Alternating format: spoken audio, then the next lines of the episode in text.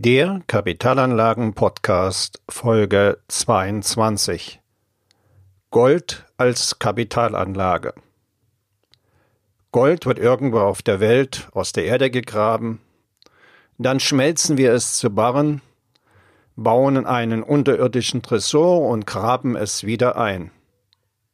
Wenn uns Außerirdische dabei beobachten, es käme ihnen reichlich obskur und seltsam vor. Warren Buffett.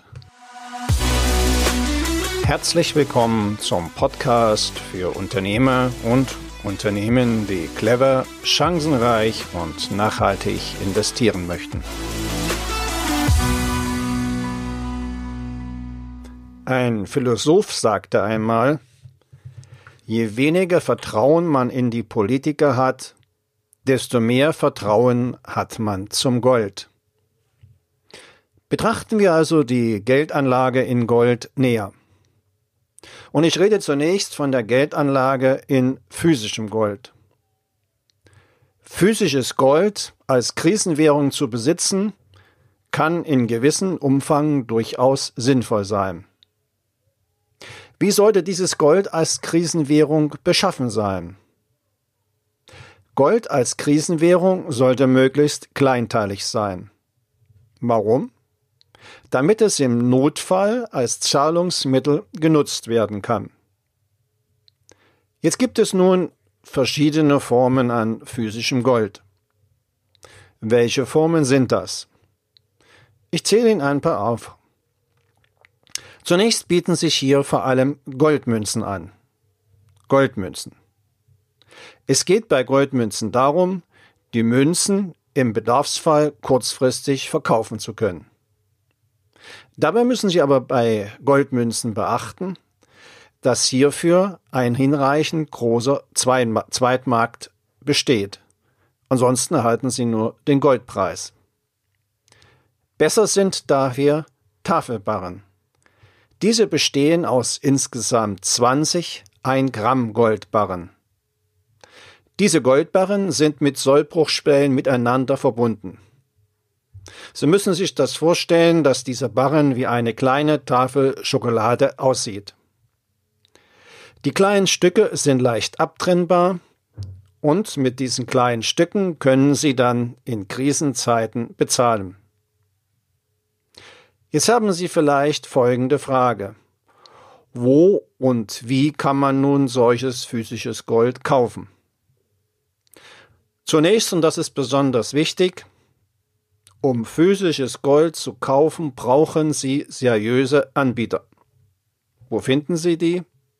Seriöse Anbieter finden Sie über das Internet beispielsweise bei gold.de, goldpreis.de oder direkt bei der Digusa. Auch verschiedene Online-Banken bieten mittlerweile physisches Gold zum Verkauf an.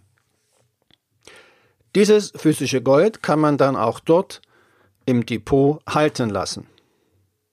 Was den Goldpreis betrifft, den besten Preis finden Sie mit Hilfe von Vergleichsportalen im Internet. Wie ist das nun mit Goldschmuck als Geldanlage?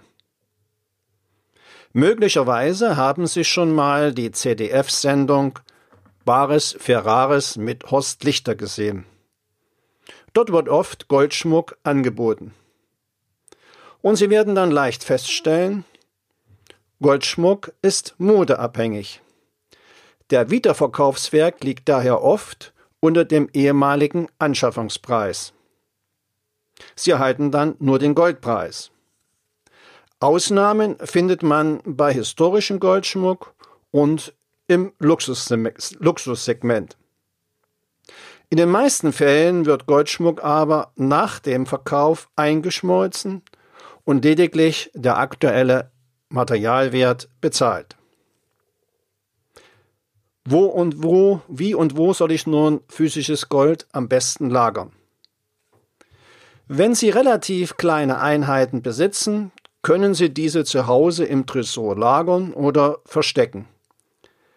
Dazu aber ein ganz wichtiger Tipp für Sie. Hören Sie zu. klären Sie mit Ihrer Hausratversicherung ab, bis zu welcher Höhe und unter welchen Bedingungen Sie gegen den Verlust des Goldes bei Einbruch und Diebstahl abgesichert sind. So viel vornweg, die Auflagen sind streng. Aus Beweisgründen empfehle ich, Nachweise aufzuheben und Fotos ihrer Goldbestände zu machen. Alternativ können Sie Ihre Goldbestände natürlich auch in einem Bankschließfach lagern. Bankschließfächer kosten zwischen 70 und 100 Euro im Jahr. Auch hier bei der Bank ist die Versicherung auf eine bestimmte Höhe begrenzt. Wieder mein Tipp. Fragen Sie bei Ihrer Bank nach, bevor Sie Ihr Gold dort einlagern. Nun gibt es weitere Möglichkeiten, in Gold anzulegen. Welche Möglichkeiten gibt es? Eine gute Möglichkeit sind börsengehandelte Rohstofffonds, sogenannte ETCs. Diese Fonds setzen auf den Index eines bestimmten Rohstoffes. Hier in dem Falle wäre es Gold. Die Gold-ETCs sind alle mit physischem Gold hinterlegt. Der Anleger kann sich das Gold jederzeit ausliefern lassen. Der Vorteil einer solchen Geldanlage ist, dass Sie das Gold nicht bei sich zu Hause oder im Bankschließfach lagern müssen. Wichtig ist, dass Sie über ein Wertpapierdepot verfügen. Und der zweite Punkt ist, dass die Depotbank, also die Bank, die Ihr Depot verwaltet, auch bereit ist, die Lieferung des physischen Goldes abzuwickeln. Kommen wir nochmal zu einem wichtigen Thema Steuern auf Goldanlagen. Interessant, der Handel mit physischem Gold ist umsatzsteuerfrei. Und die Spekulationsfrist für die Einkommenssteuer beträgt nur ein Jahr. Liegt also zwischen dem Ankauf und dem Verkauf von physischem Gold mehr als ein Jahr, fällt auf Gewinne aus der Veräußerung von physischem Gold keine Einkommenssteuer an.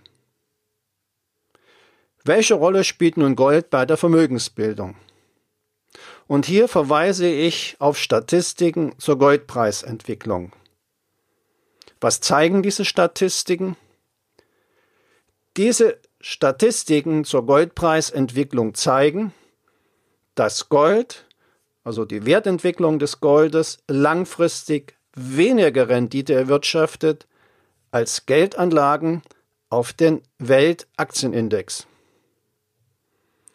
Falls Sie nun aber Gold Ihrem Vermögen beimischen möchten, stellen Sie sich die Frage, wie viel meines Vermögens soll ich in Gold anlegen? Dazu gibt es eine Meinung von Experten.